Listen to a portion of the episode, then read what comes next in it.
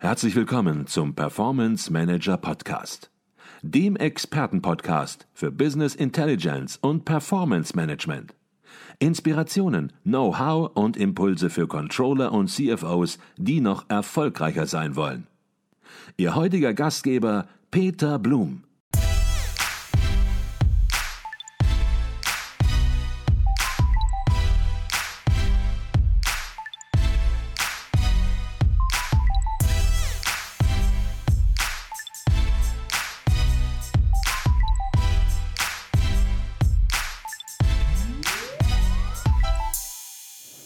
Herzlich willkommen im Performance Manager Podcast. Mein Name ist Peter Blum. Ich bin in München auf dem 47. Kongress der Controller und bei mir ist Oliver Knapp. Er ist Senior Partner bei Roland Berger und hat hier auf dem Kongress einen Vortrag gehalten und über den wollen wir uns jetzt gleich unterhalten. Doch bevor wir ins Inhaltliche einsteigen, zunächst mal herzlich willkommen bei uns im Performance Manager Podcast, Oliver Knapp. Vielen Dank.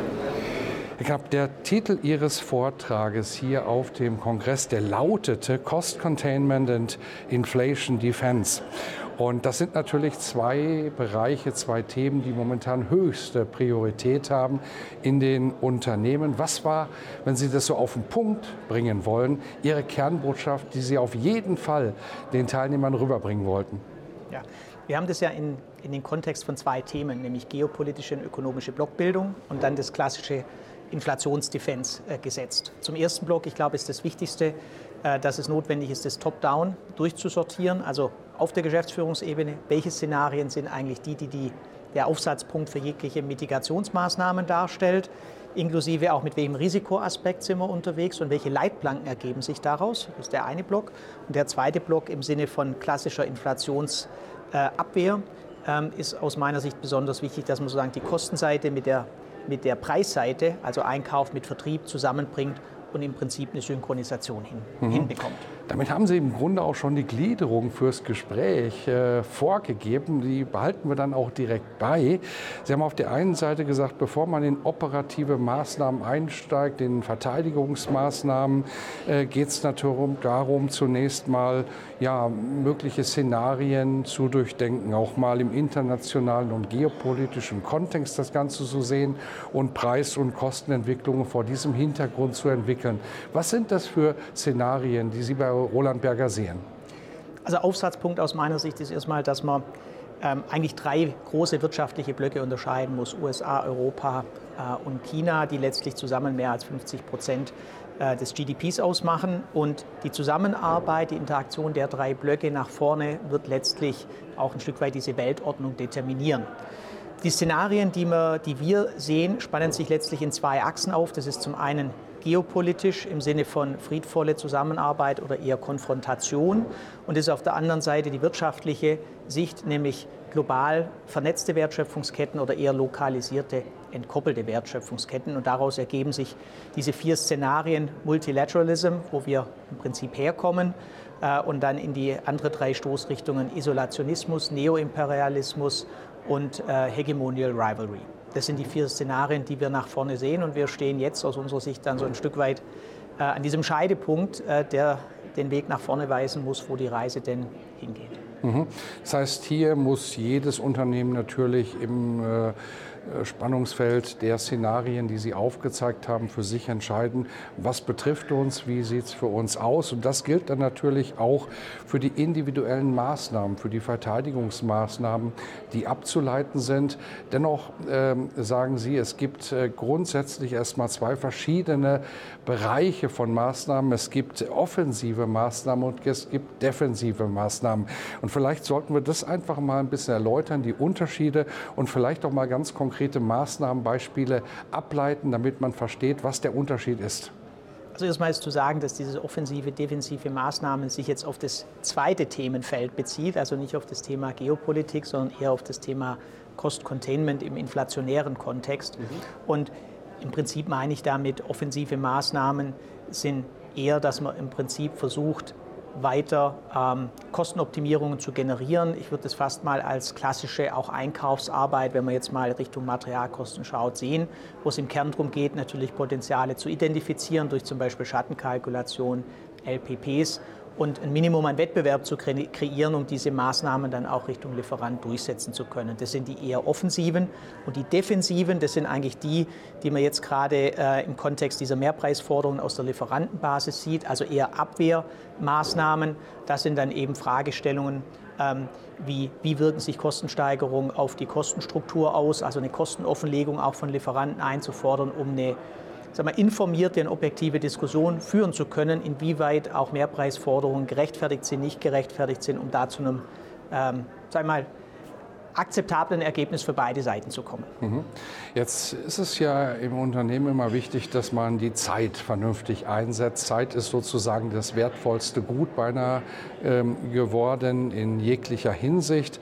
Und ähm, man kann sicherlich einen ganzen Haufen voll Maßnahmen erarbeiten. Wenn es dann in die Umsetzung geht, dann wird es schon schwieriger, weil das kostet dann auch ja, wirklich Zeit. Von daher stellt sich natürlich ähm, dann auch die Frage, wie kommt man zu einem abgestimmten und ausgewogenen Maßnahmenpaket in unterschiedlichen Situationen beim Unternehmen, weil alles wird man nicht machen können. Man wird priorisieren müssen, die Maßnahmen, die sich besonders als wirkungsvoll erweisen. Wie würden Sie hier die Empfehlung aussprechen? Im Prinzip aus meiner Sicht muss man das ein Stück weit segmentieren, nach einer Sachlogik durchsortieren, weil das jetzt halt viele Aspekte hat, die dabei zu berücksichtigen sind. Da bräuchte jetzt eigentlich fast eine Grafik dazu. Äh, Berater man ja gern äh, eine Matrix. Also insofern, ich würde das mal in der Y-Achse sortieren nach ähm, zusätzliche Einsparungen zu generieren versus abzuwehren an der Y-Achse und an der X-Achse die Fragestellung, muss ich das kooperativ tun? Ähm, also muss ich gemeinsam auch mit dem Lieferant erstmal Potenziale identifizieren, um sie dann aus dem System zu nehmen, oder kann ich das ein Stück weit auch konfrontativ tun? Mhm. Und letztlich ist die Eingangsgröße äh, die Situation der Lieferanten. Mhm. Sind es Lieferanten, die ähm, ich weiterhin so mit einer Kostenarbeit bearbeiten kann, oder sind es Lieferanten, die selber mit dem Rücken zur Wand stehen? Und äh, am Schluss wollen wir ja die Kette erhalten. Und deswegen ist das so die Eingangsgröße und sagt dann, muss ich das Ganze kooperativ machen, um sozusagen gemeinsam erstmal Potenziale zu finden, zu generieren? Oder kann ich das ein Stück weit auch in der klassischen Logik eher konfrontativ machen? Das ist für mich die Grundsortierungslogik. Und vor allem für den konfrontativen Teil sortieren sich dann eigentlich die zwei Themenblöcke von gerade eben ein. Mache ich das offensiv oder mache ich das defensiv. Mhm. Jetzt sind wir hier auf dem Kongress der Controller. Hier sind folgerichtig viele Controllerinnen und Controller, viele äh, CFOs sind hier auch. Und die fragen sich dann natürlich, wie kann das Controlling möglichst effektiv bei dieser Thematik, die Sie angesprochen haben, unterstützen? Wie kann das Controlling einen sinnvollen Beitrag dazu liefern, eben zu diesem abgestimmten Maßnahmenpaket zu kommen und es dann auch zu steuern? Was ist da Ihre Antwort? Wir haben ja diese zwei Eingangsthemen am Anfang be beleuchtet, also Geopolitik und das Thema Cost Containment. Das eine sehr strategisch, das andere ja eher operativ in der aktuellen Inflationssituation.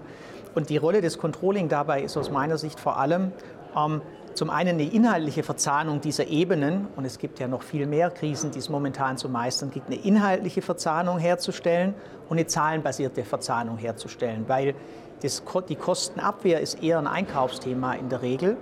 Und der Einkauf schaut natürlich in seinem Einkaufskosmos da drauf. Und genau diese, diese, diesen Link zu schaffen zu all den anderen Themen, inhaltlich und zahlenseitig, das ist aus meiner Sicht die Rolle des Controlling. Und die ist super wichtig, weil ansonsten kann man da ganz schnell in dem Thema Abwehr Richtung Lieferant sich einen Pyrrhussieg einhandeln, äh, der nachher zum Nachteil für die Gesamtunternehmung wird. Mhm.